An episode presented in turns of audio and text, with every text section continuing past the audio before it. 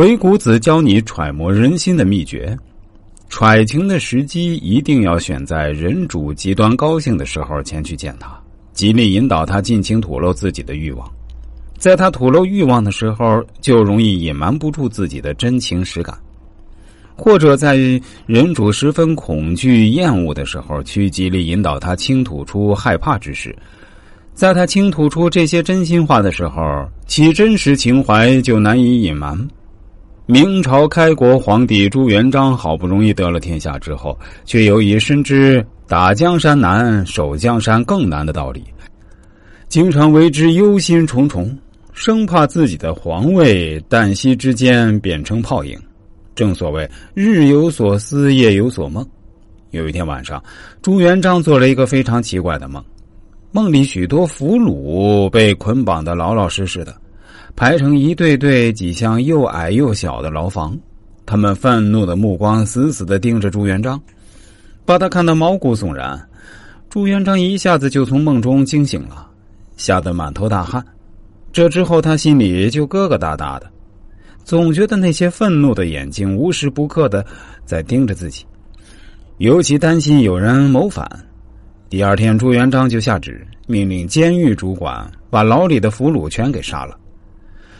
军师刘伯温闻讯后大吃一惊，担心朱元璋如此滥杀无辜，定会引来怨恨，导致民心尽失。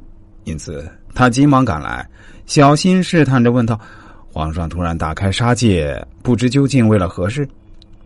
朱元璋心有余悸，就将前一晚的梦境讲给刘伯温听，最后说道：“俗话说，梦反为吉，梦正为凶。”那小牢房不正表示我的土地将越来越小，而俘虏往里面挤，不正表示他们要跑掉了吗？显然，他们一直对我心怀敌意，不如现在就杀了他们，以绝后患。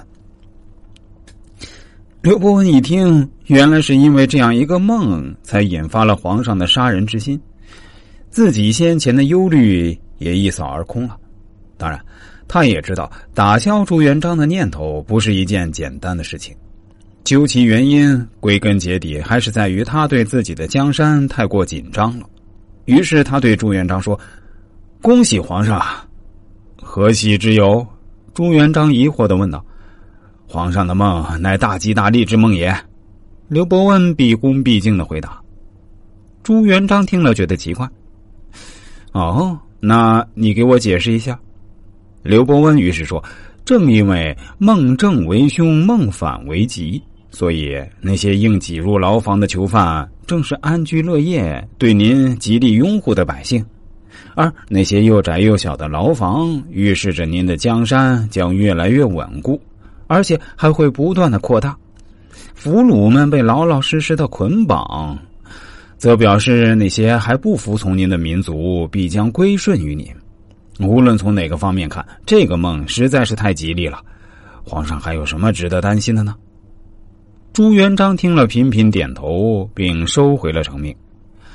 刘伯温顺势而见，抓住的正好是朱元璋于噩梦中惊醒后的恐惧情绪。在那种状态之下，皇帝根本无法掩饰住自己对坐稳江山的恐惧之情，所以刘伯温才能正确的揣测其意。明白了其欲杀俘虏的深层原因，然后对症下药，巧言圆梦，最终使得朱元璋的情绪稳定了下来，并高兴的接纳了自己的劝谏，收回了成命，从而凭着一席话轻松化解了一场无望的杀戮。明宪宗时期，宫中有个唱戏的小太监，名叫阿丑，他机智幽默。常常引得看戏的皇亲国戚们捧腹大笑。虽然他只不过是一个为皇族演戏解闷的小丑角儿，但却秉性耿直，嫉恶如仇。